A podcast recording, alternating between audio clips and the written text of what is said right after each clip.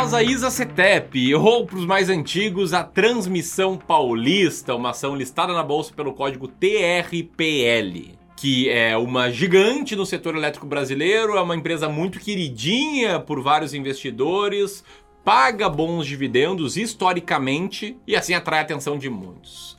Ela é o assunto desse vídeo. Nesse vídeo eu vou te mostrar muito sobre a transmissão paulista e vou te falar se eu invisto nela ou não. E não como uma forma de dar uma diquinha de jeito nenhum, mas sim para que você entenda o que é investir com base no método claro de seleção de ações. No caso, o meu método, o método de investir em ações descontadas e ações baratas, beleza? Se esse vídeo te interessa, então assiste até o final e já comenta aqui enquanto roda a vinheta se você é acionista ou não de transmissão paulista.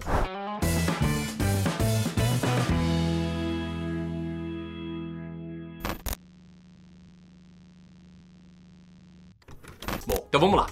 O que é a Companhia de Transmissão de Energia Elétrica Paulista?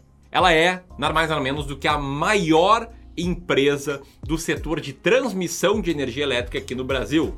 Lembrando que o setor de energia elétrica é um grande setor e aqui dentro desse setor a gente tem empresas de geração de energia, de distribuição de energia e também de transmissão de energia, que é o caso aqui da Transmissão Paulista. Ela está presente em 17 estados brasileiros e ela opera uma complexa rede de transmissão por onde trafegam 33% de toda a energia transmitida do Brasil, 60% de toda a energia transmitida na, na região sudeste e 94% da energia transmitida no estado de São Paulo, fazendo jus ao seu nome de Transmissão Paulista. Essa empresa aqui nasceu no ano de 1999 a partir da divisão dos ativos da antiga CESP, fazendo parte aí do amplo programa de privatizações do estado de São Paulo. No ano de 2002, no ano do Penta, ela entrou na B3, na Bolsa de Valores, e de lá para cá ela é listada e qualquer investidor, qualquer acionista, qualquer pessoa que investe em ações pode se tornar sócio dela. E quatro anos depois de ser listada na Bolsa de Valores, no ano de 2006, essa empresa foi privatizada num leilão público promovido pelo governo de São Paulo. E o grupo ISA, ó, não a todo nome da empresa é ISA Citep, conquistou o controle da companhia, comprando 50,1% das ações ordinárias. E é a ISA que controla essa empresa até hoje. Lembrando que cada empresa pode ter dois tipos de ações, ações ordinárias e preferenciais. E às vezes né, a gente vê na bolsa empresas que têm units, só que elas têm código 11, que uma unit é uma cesta compondo eh, entre ações ordinárias e preferenciais. Que o controlador da empresa é quem tem a maioria das ações ordinárias, são ações que dão direito a voto. Beleza? Vamos falar um pouco sobre o porte da ITCTEP. São atualmente 1.400 colaboradores, quase 20 mil quilômetros de linhas de transmissão, 26 mil quilômetros de circuitos, 2.438 quilômetros de cabo, cabo de fibra ótica, 140 subestações e desde a sua constituição a empresa já investiu mais de 10 bilhões de reais em expansão do sistema. E se essas informações forem interessantes para ti, se você não conhecer elas, eu peço para que você retribua dando um like aqui nesse vídeo para nos incentivar a fazer mais vídeos como esse e fazer com que esse vídeo chegue a mais e mais pessoas, para que mais e mais pessoas conheçam a Isa CETEP. Lembrando que em breve eu vou falar se eu invisto nela ou não e por quê. Em breve entra na parte de decisão de investimentos para falar de decisão de investimentos, depois de entender um pouco a empresa, a gente tem que falar sobre as ações dessa empresa. E na bolsa a gente tem ações de código TRPL3, que são as ordinárias,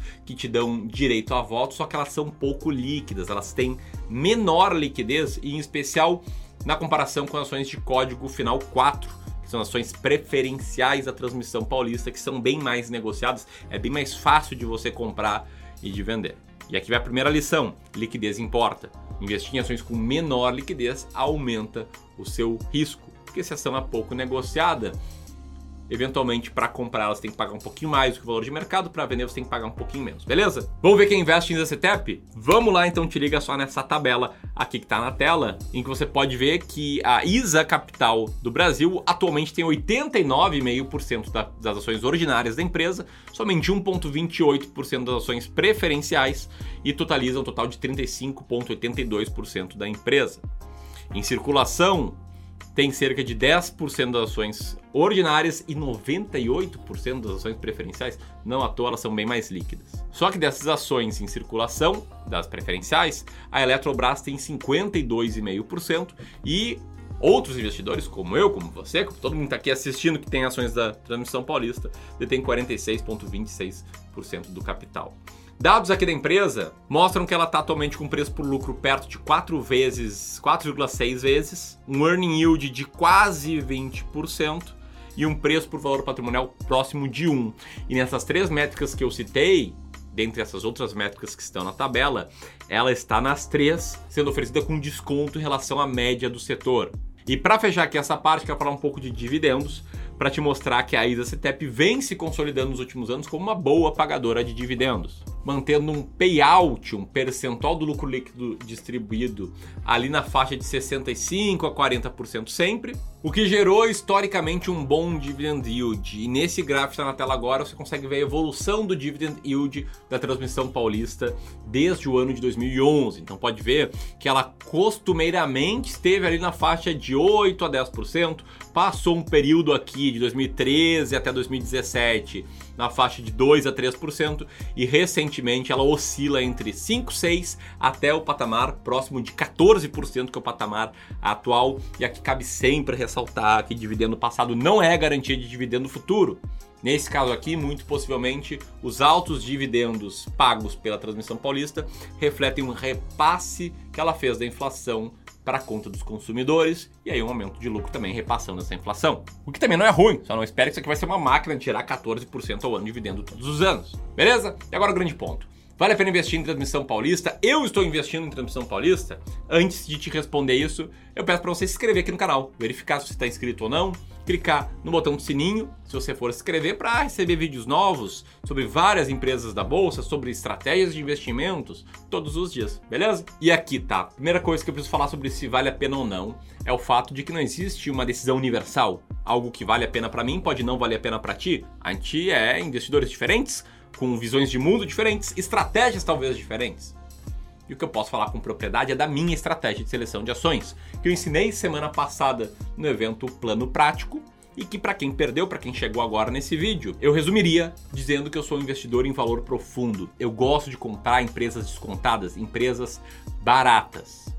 E eu faço isso estando tranquilo de que existem várias evidências tanto nos Estados Unidos, como o gráfico está na tela aqui, que eu peguei do livro Investindo em Ações por Longo Prazo, mostrando que as carteiras de ações mais baratas tendem a ter resultados melhores do que carteiras de ações mais caras. E por mais baratas, não falo da cotação, né? E sim da relação dos múltiplos da empresa. Quanto pelos nossos próprios estudos aqui no Clube do Valor, que mostraram que a estratégia que a gente segue aqui para selecionar ações para a carteira dos nossos clientes do serviço de Wealth Management é uma estratégia vencedora, foi uma estratégia vencedora no passado. E aí, para isso, eu procuro ações que estejam baratas, olhando para uma métrica que se chama Earning Yield, que nada mais é do que a divisão do lucro operacional de uma empresa pelo valor total que alguém tem que pagar para comprar essa empresa. E aí, na minha estratégia de seleção de ações, eu tenho regras claras sobre quando comprar uma ação, sobre quando manter, sobre quando vender. Então, como é que a gente faz? Quando a gente vai montar uma carteira de ações, a gente compra as 20 mais baratas, as 20 mais descontadas.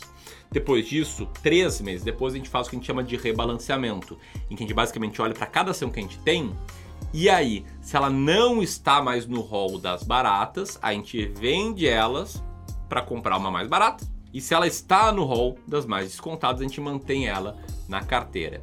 Tem só uma grande diferença aqui, é quando a gente vai montar a carteira, a gente compra as 20 mais baratas.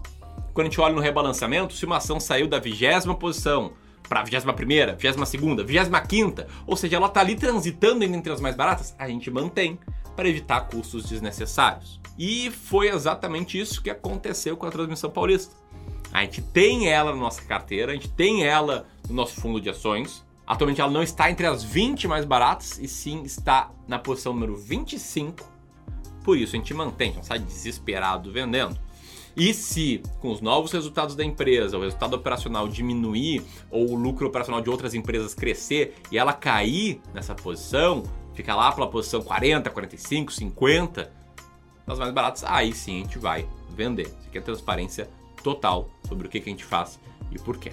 E esse é um resumo da minha estratégia. Se você gostou dela, conheça os nossos serviços aqui no Clube do Valor. Vou deixar aqui um link de um formulário que você pode preencher para ver se faz sentido para você contratar algum serviço nosso de consultoria de investimentos ou de wealth management. E não, se você gostou do vídeo também compartilha com seus amigos. Tamo junto. Grande abraço e até mais. Tchau, tchau.